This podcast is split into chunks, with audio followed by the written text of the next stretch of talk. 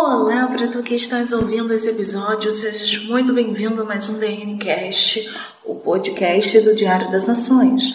Eu me chamo Nix e estou aqui hoje com meu caro amigo Klaus para falar um pouco sobre a importância do direito internacional e sobre como ele atuou e continua atuando nos tempos difíceis de pandemia que estamos vivendo. Bom dia, boa tarde, boa noite para você que está nos ouvindo. Eu não sei o momento exato que você está escutando o nosso episódio, então fica para você essa saudação cheia de afeto. Como a querida Nix já mencionou, eu me chamo Klaus Youssef e somos os novos integrantes do DNCast. Vocês provavelmente já conheceram os outros integrantes nos episódios anteriores.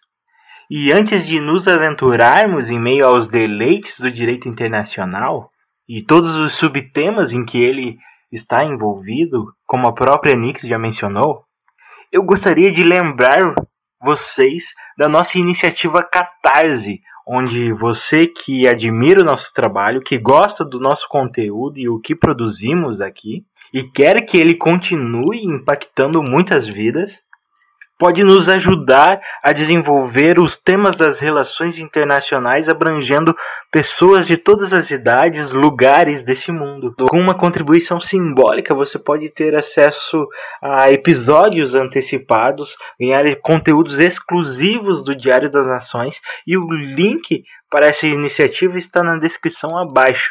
Então, se eu fosse você, eu estaria correndo para ir contribuir. Mas eu tenho que deixar um detalhe aqui. Faça isso depois de escutar esse podcast e então pode ir lá acessar esse link e fazer essa contribuição simbólica. Eu te aguardo, tá? Ok, ok, ok. Depois dessa propaganda muito mais que bem feita, vamos de fato começar o nosso episódio de hoje. Nosso episódio será feito com base em três questionamentos simples. São eles: o que é o direito internacional e qual sua importância? Para que servem, se é que servem de algo, os tratados internacionais? E como o direito internacional foi e ainda continua sendo muito importante durante a situação complicada pela qual estamos passando. Então, Klaus, como nós começamos a discutir algo sem discutir o que é esse algo exatamente, o significado, a importância dele, o conceito? Eu particularmente não sei se é possível discutir algo sem saber essas coisas. O que tu achas? Então, Nix, eu vejo que antes de realmente nos adentrarmos nos conceitos, nos princípios, atores, tratados, que é o foco deste episódio, uh, precisamos entender a importância de estudar sobre o, o assunto, o porquê de estudar o direito internacional. E podemos observar que a vida em sociedade em si já é rodeada de conflitos. Imagine você com, os, com um atrito com seu vizinho, com seus colegas, então coloca isso numa escala global, envolvendo líderes de estados com relativo poder. E nisso há uma disputa enorme entre esses atores internacionais, sejam elas de estratégias armadas, diplomáticas ou políticas, tendo esses interesses e desejos que conflitam entre si e tornam uma tensão totalmente frágil entre esses estados, podendo haver uma, por exemplo, uma guerra sem nada, sem mais nem menos. E é preciso um regulamento internacional para ditar as relações entre esses estados para que não vire uma anarquia, entende? É realmente uma situação muito complicada, porque se pararmos para pensar, um conflito com um vizinho, né, que não tem uma arma nuclear, por exemplo, já é algo bem estrondoso, bem estridente. E quando a gente meio que amplia, né, essa esfera e começa a tratar de estados, né, de países que possuem um poderio militar muito alto, ou nem precisa ser muito alto, mas que possuem um poderio militar muito maior que um vizinho, por exemplo, a coisa fica muito mais complicada e muito mais complexa de ser analisada. Pois é, imagina os nossos vizinhos com uma arma nuclear. Já pensou? acho que a gente já era se a gente fosse discutir com um deles. Mas é bem essa premissa. E existe essa relevância em, em fazer regulações entre as relações desses atores internacionais, até mesmo para manter uma certa parcimonia entre eles, para que não afete todas as outras pessoas, porque querendo ou não, o direito internacional e esses regulamentos afetam a todos. Imagine esse exemplo da, da arma nuclear, onde dois líderes de estados com interesses e desejos que se conflitam jogue essa arma nuclear numa cidade. Centenas de pessoas iriam ser afetadas. O mundo seria afetado por essa radiação que iria degradar os animais. Sim, eu entendo perfeitamente. Eu só queria ressaltar que o direito internacional ele não vem a ser como uma prevenção à anarquia, até porque ela já existe, né? Alguns dos nossos ouvintes e tu mesmo sabes que a anarquia ela já existe, ela é inerente à sociedade internacional. Então, o direito internacional ele viria a ser como uma remediação a essa anarquia existente, porque, como bem sabemos, não existe um poder maior acima da soberania dos Estados-nações. Então, o direito internacional ele não viria a ser como uma prevenção, e sim mais como uma remediação a essa anarquia existente. Exatamente, você falou tudo. A anarquia em si já existe. O que o direito internacional vem é remediar para que não tenha tanta interferência na vida das pessoas e torne a vida em si algo totalmente desagradável de se viver. E nisso entra bastante sobre os princípios que existem no direito internacional, que seria a igualdade soberana, onde todos os estados são iguais sobre si. Entra também a autonomia, que seria esse princípio estabelecendo que o estado tenha esse direito de se autogovernar sem interferência de outros. E como Varela menciona, ele certifica o respeito entre os países, seja qual ele for, seja o seu porte, seja a sua cultura, seja os números dos habitantes ou até mesmo o regime do governo. Realmente, realmente é uma situação bem complicada a qual o direito internacional ele se propõe, né? Ele se coloca para intermediar as relações e mediar as relações entre os estados e nações e acaba por ser muito complicado, porque quando um assunto é do bem comum né, internacional, não só de respeito a uma só nação, fica complicado de entrar-se em um acordo. E aí é que entram os tratados, não é, Klaus? Como, por exemplo, né, a questão do meio ambiente, a questão com a saúde pública, o efeito estufa, as mudanças climáticas, não é algo que afeta a um só país, né? Então, quando um problema ele afeta a globalidade, né, o sistema internacional como um todo, em todas as localidades do globo, ou pelo menos na maior parte dela, tem-se que haver uma concordância entre as nações. E essa concordância, através do direito internacional, pelo que eu sei, ela é feita através de tratados, né? Os tratados eles são ferramentas muito importantes quando se fala sobre direito internacional. É exatamente isso que você acabou de falar. Os tratados internacionais são instrumentos é, muito importantes no que diz respeito à regulamentação das relações internacionais, no direito internacional em si. E uma curiosidade que existe na nomenclatura do tratado é que, dependendo do conteúdo, do propósito, ele pode vir abarcado com outros nomes, a exemplo de convenções, declarações, protocolos, acordos, ajustes, compromissos e por aí afora. Então, com esses tratados, há essa necessidade de se definir as regras específicas para essas parcerias que existem entre esses estados, esses entes de organizações internacionais, até mesmo para regular essa proliferação de direitos e essa violação da própria regulamentação que existe nesses tratados. E para um estudioso que é o Mazzoli, ele fala que normalmente existem duas formas de aplicar as sanções que são impostas pelas organizações internacionais que são atores internacionais. Uh, que seria a suspensão de direitos, propriamente dito, e uma segunda forma seria a exclusão desse Estado do quadro de, da organização internacional em qual ele faz parte. Entendi, muito curioso essa parte de que os tratados eles a depender do propósito, né, do objetivo, eles têm nomes diferentes. É bem interessante, fica o nosso caro ouvinte a bela missão de pesquisar um pouco mais para saber sobre as nomenclaturas dos tratados. Eu espero que vocês pesquisem, tá? Eu espero realmente. Tarefa de casa para vocês. Mas, continuando, eu creio que essa questão dos tratados e do comprometimento né, para com os outros estados é uma questão bem complicada, né, de extrema importância e que requer muita atenção, porque quando nós, por exemplo, mentimos, não é algo muito grande, né? Pode até causar um certo estardalhaço, mas não é algo muito grande, dado a nossa Vamos colocar entre aspas, tá? Entre muitas aspas, por favor, a nossa insignificância. Mas quando um Estado ele mente, né? É um Estado. A magnitude de, dessa mentira, ela, ela ultrapassa né, as proporções que a gente conhece.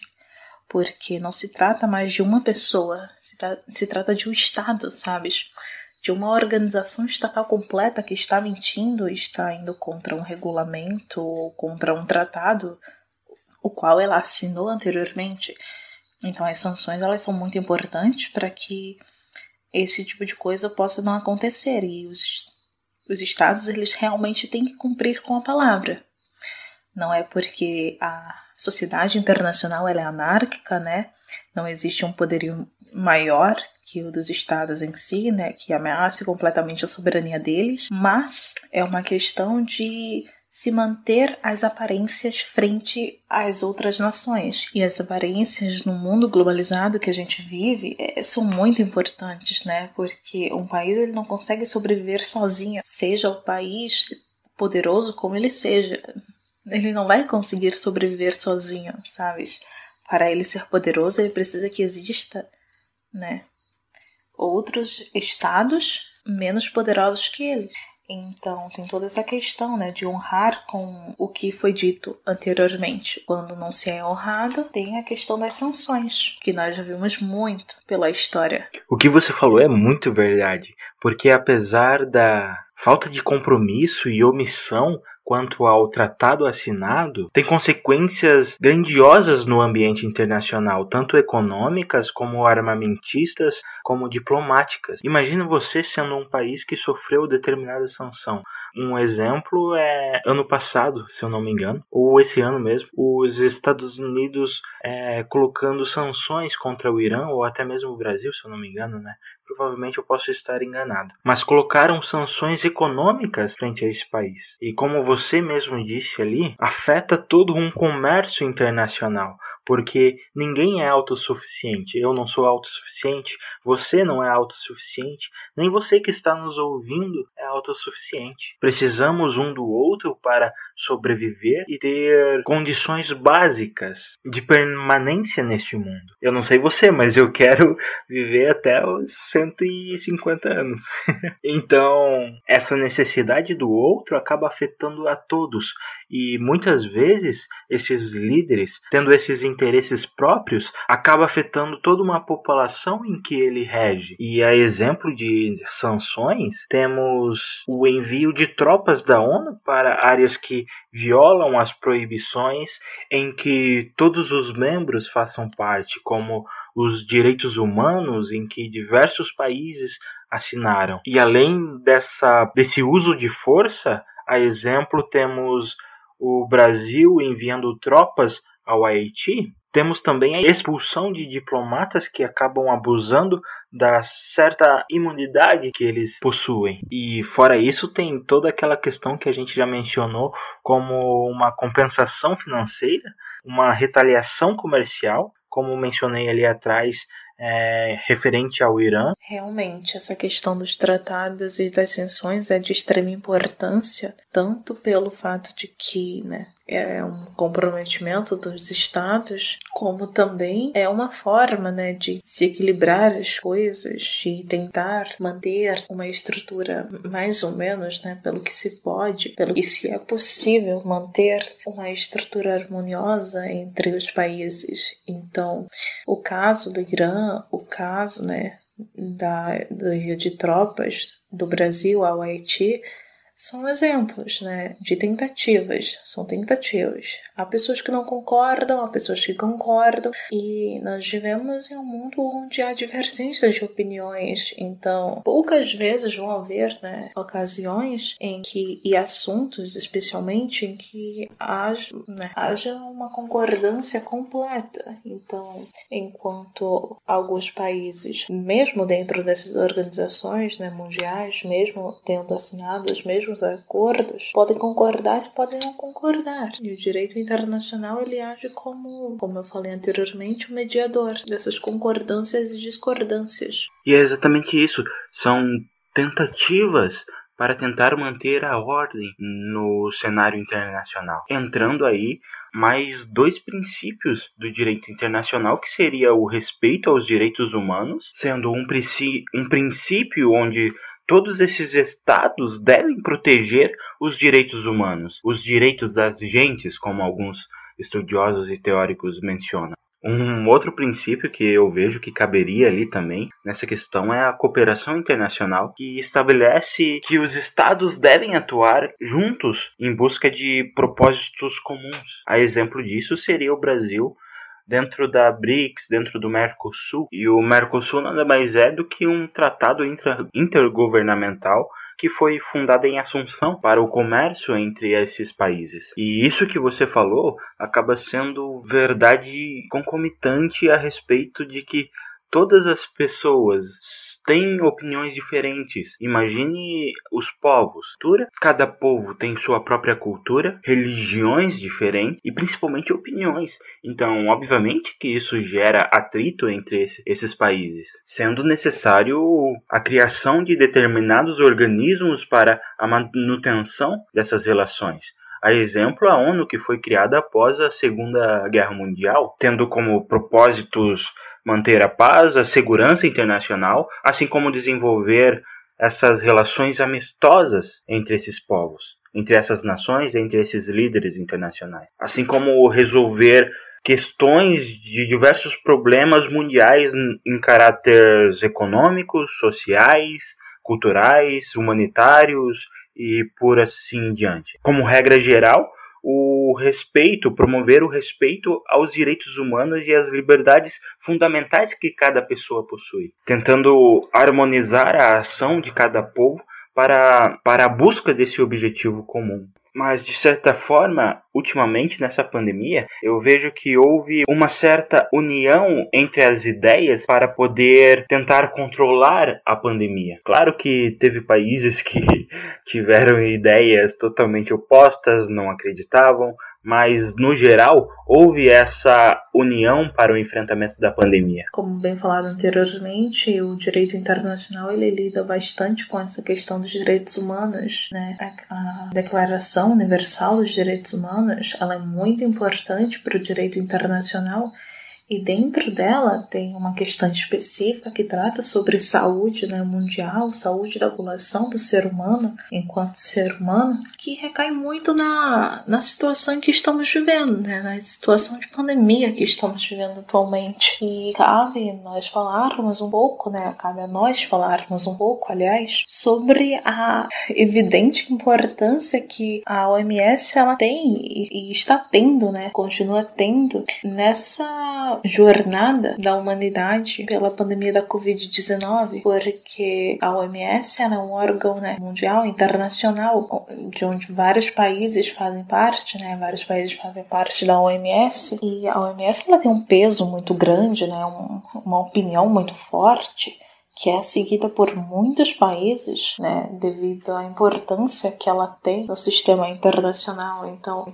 o que, que tu poderias me falar, né? O que, que tu achas da da atuação da OMS, se valeu a pena, porque eu particularmente acho que valeu muito a pena, né? Por mais que alguns, né, alguns chefes de estados, alguns estados, algumas nações, alguns governos não deram a devida importância às opiniões e ditames né, da, da OMS, ela teve um papel muito importante, né, ainda continua tendo, no enfrentamento da pandemia da Covid-19.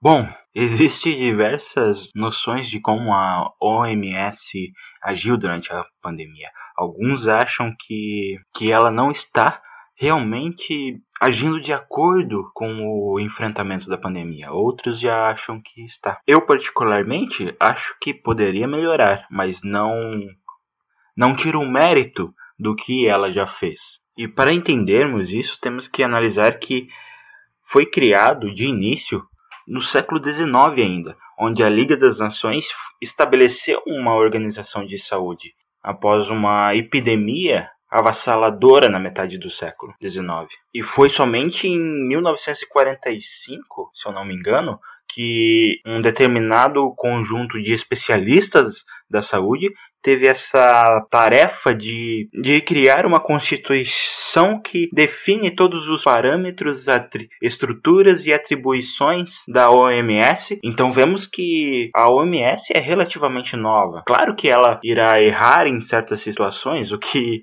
não é aconselhável em grande parte, na verdade em todas as partes, mas dada a sua juventude em relação à humanidade, creio que ela está agindo de acordo com o que é para agir. E no total são 192 estados membros que fazem parte da OMS, tendo um comitê executivo. E referente à pandemia, em 2005 foi estabelecido um regulamento internacional que rege sobre o enfrentamento de uma pandemia. Ele acaba vinculando a todos os estados, independentemente da inserção do mesmo no ordenamento jurídico interno de cada um. E o que se debate atualmente é a possibilidade de realizar o um novo tratado internacional contra as pandemias pois os 194 membros se reuniram, se eu não me engano, foi dia 31 de maio desse ano, para discussão disso. Ele foi inicialmente proposto pelo presidente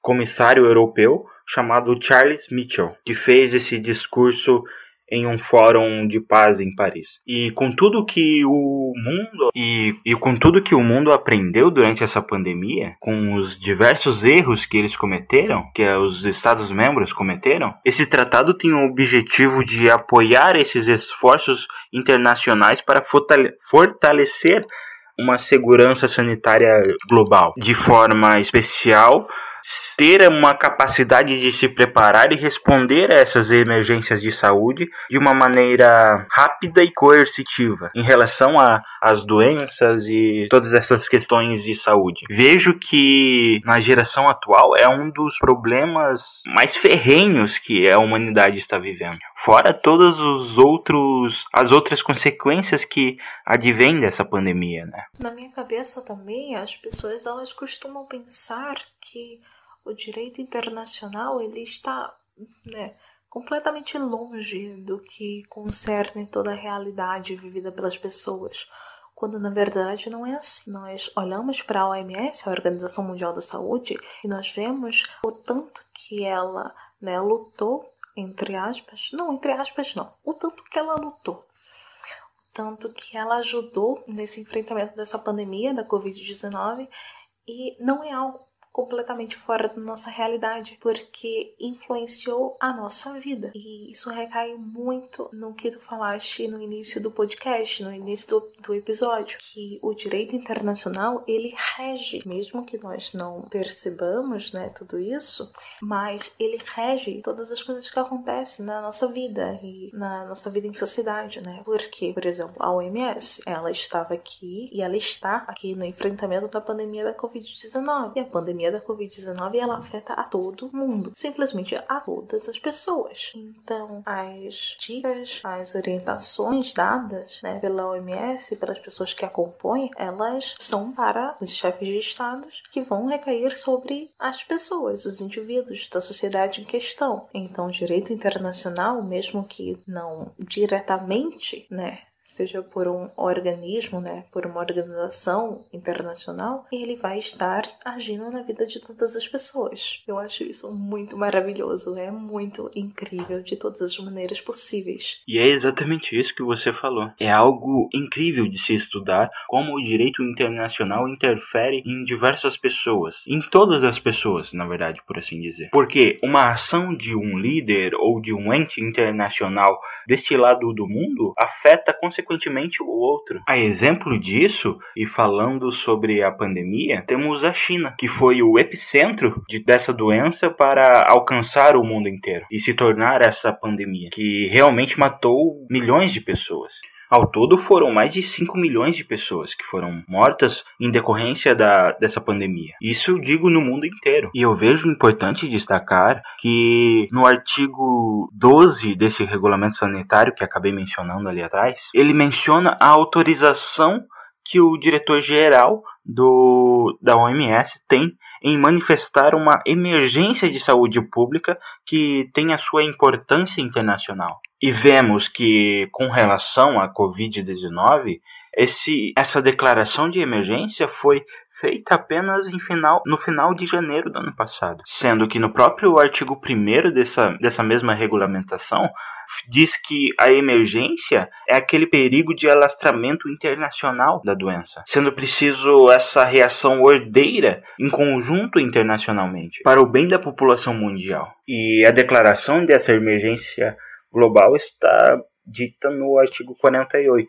Então, se vocês quiserem dar uma olhada, vamos deixar o link abaixo e dar uma lida lá e ver como que funciona toda essa regulamentação, toda essa regulamentação sanitária internacional. E em relação à China, tem todo um uma tem toda uma discussão sobre a responsabilização internacional da China por falta da comunicação em relação a essa doença, a essa pandemia que se alastrou no mundo inteiro. Ela indo em encontro do artigo 6 dessa do regulamento que diz o seguinte, eu vou eu vou ler a íntegra, a íntegra aqui. Cada estado parte notificará a OMS pelos mais eficientes meios de comunicação disponíveis por meio do ponto focal nacional para o RSI e dentro de 24 horas a contar da avaliação de informações de saúde pública sobre todos os eventos em seu território que possam se construir numa emergência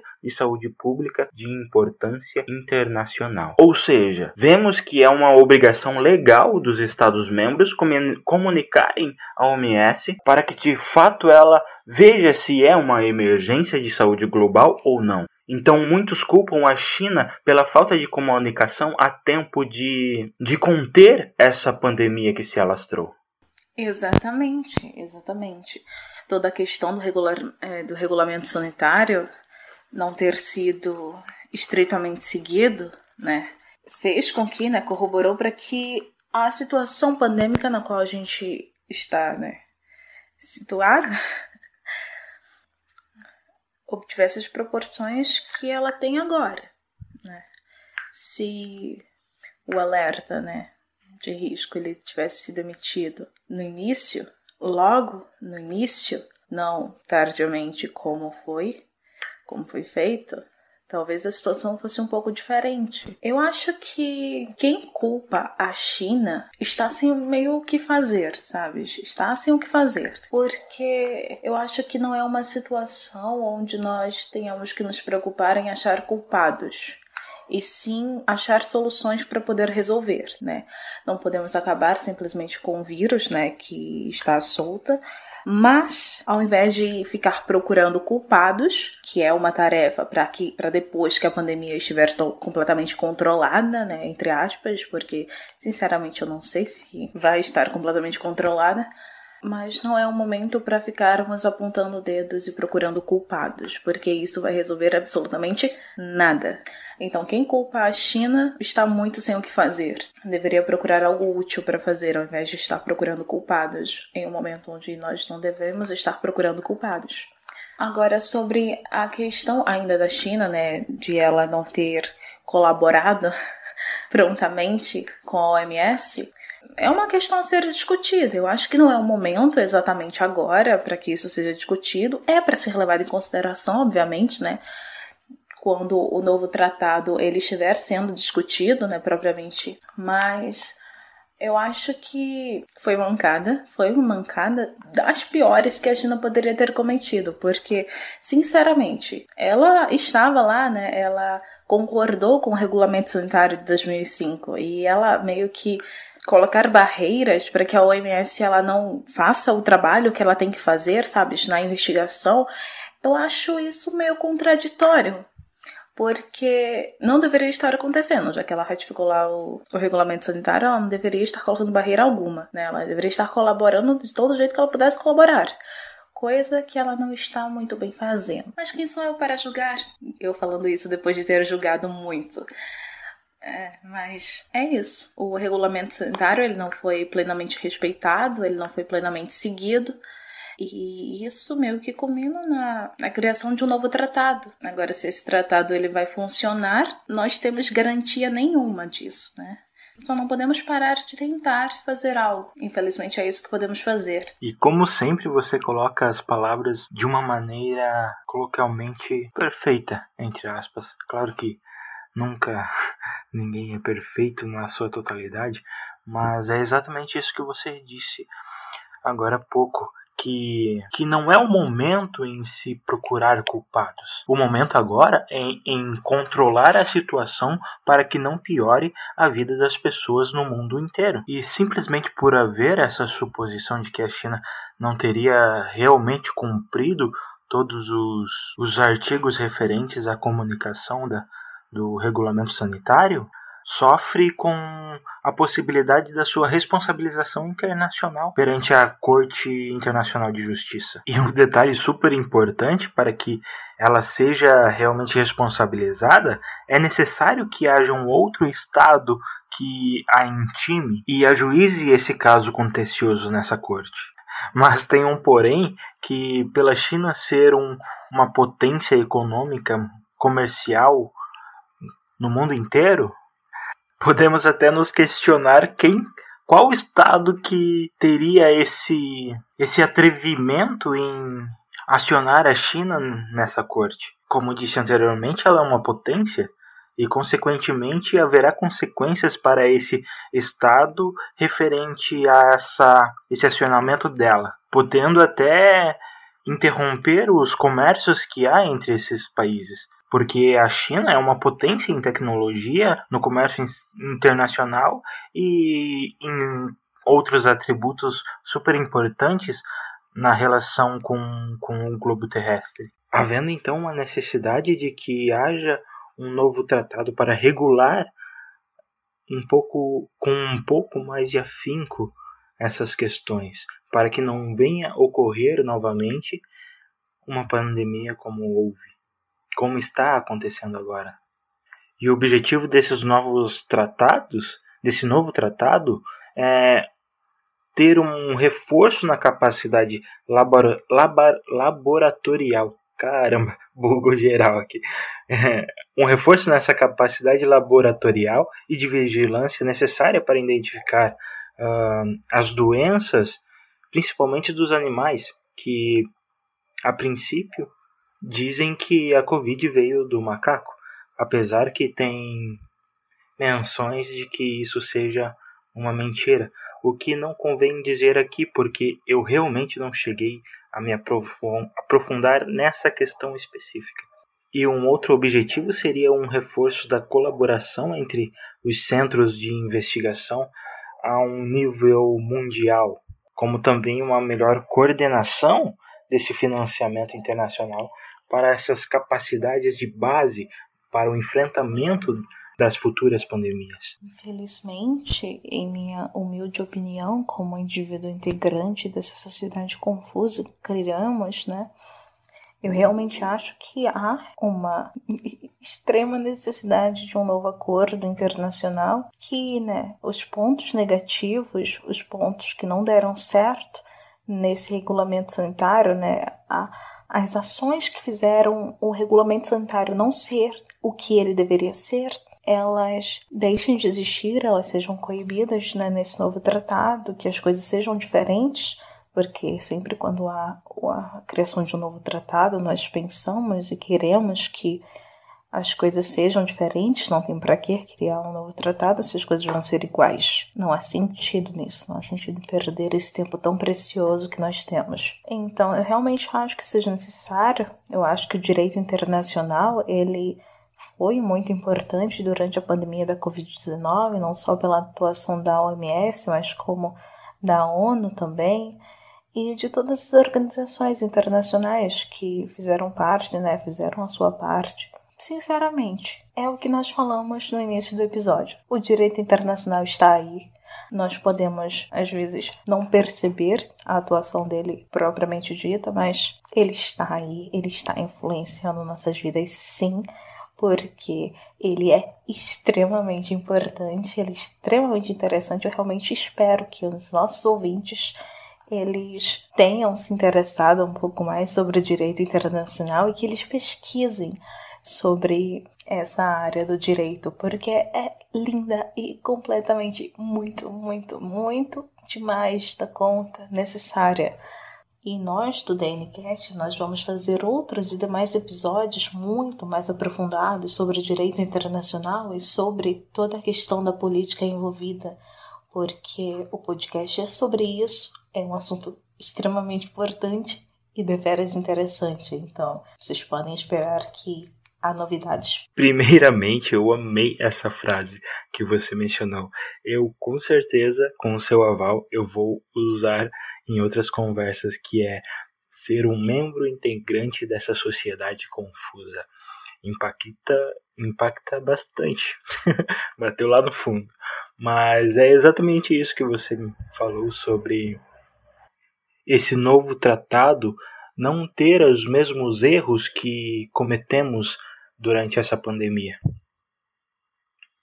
E é importante ele detectar e trazer uma prevenção e uma resiliência e uma resposta rápida e coesa no quesito de das relações internacionais, tendo uma noção de que no mundo em que vivemos, existe apenas um mundo e uma só saúde. Tratar as vidas dos seres humanos como uma só saúde. Ter em mente que o outro também passa por dificuldades.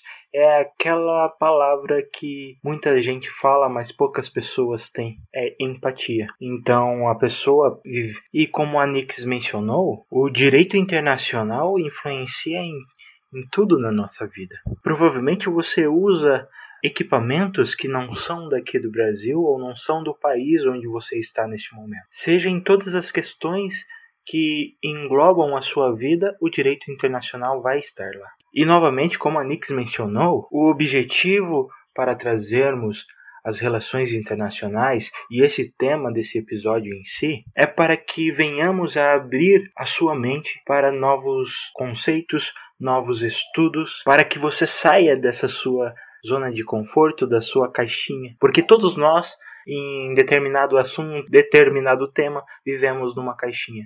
Então, nosso objetivo é trazer as informações mais diretas, mais objetivas e aqueles conhecimentos que vão agregar na sua vida. Então, eu convido você a pesquisar mais sobre o direito internacional, porque ele permeia em quase tudo na sua vida, se não tudo. Fica para você todo esse conhecimento que trouxemos, eu, Klaus, junto com a Nix. Tu tens total permissão para usar essa frase onde quer que tu queiras.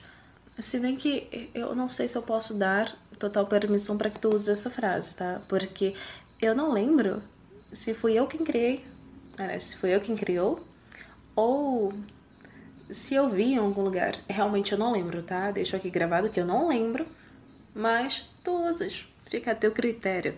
É uma frase bem, bem bacana.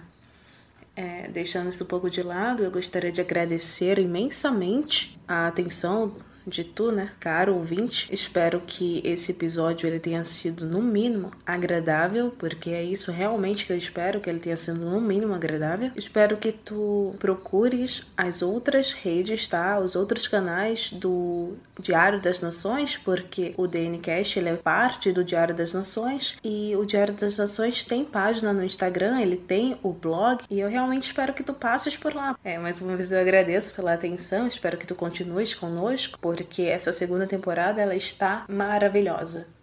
Tem um detalhe super importante para falar para vocês. Mas antes, com o perigo de ser redundante, como a própria Nix já mencionou, não se esqueçam de nos seguir no Instagram, seguir o blog que tem informações e notícias e conteúdos que vão agregar à sua vida e vão fazer você evoluir cada vez mais, aumentando a sua, o seu conhecimento. E não se esqueça de seguir a gente aqui no Spotify e ativar as notificações, porque assim toda vez que lançarmos um episódio novo, você irá receber esse episódio e já vai estar tá com a mente afiada para ter conhecimentos ainda mais nutritivos. Agora, indo direto ao ponto, lembra no começo do, do desse episódio que eu falei para vocês sobre a iniciativa Catarse? Então, eu venho lembrar vocês de acessar o link. Espero que você tenha esperado para escutar todo esse episódio, para então acessar o link aqui na iniciativa Catarse. Lembrando que você vai ter acesso antecipado aos episódios, além de ganhar conteúdos exclusivos do Diário das Nações. Então é só acessar o link ali. espero que você nos ajude a desenvolver cada vez mais conteúdos que te façam sair da sua zona de conforto mental e tenha conhecimentos que agreguem nas suas relações intersociais. E terminamos esse episódio e espero que você tenha gostado de todo o conteúdo e trouxemos aqui, de todo o carinho que fizemos esse episódio e que você volte na próxima semana para escutar mais um conteúdo que irá agregar muito na sua vida. Então, um grande abraço para você que está nos ouvindo e tenha uma semana espetacular sempre. Eu desejo o melhor para você. Até a próxima e um grande abraço. É isso. Nós encerramos o episódio de hoje e desejamos a tu, caro ouvinte que nos ouviu até agora, um bom dia, uma boa tarde ou uma boa noite. Tchau, até mais.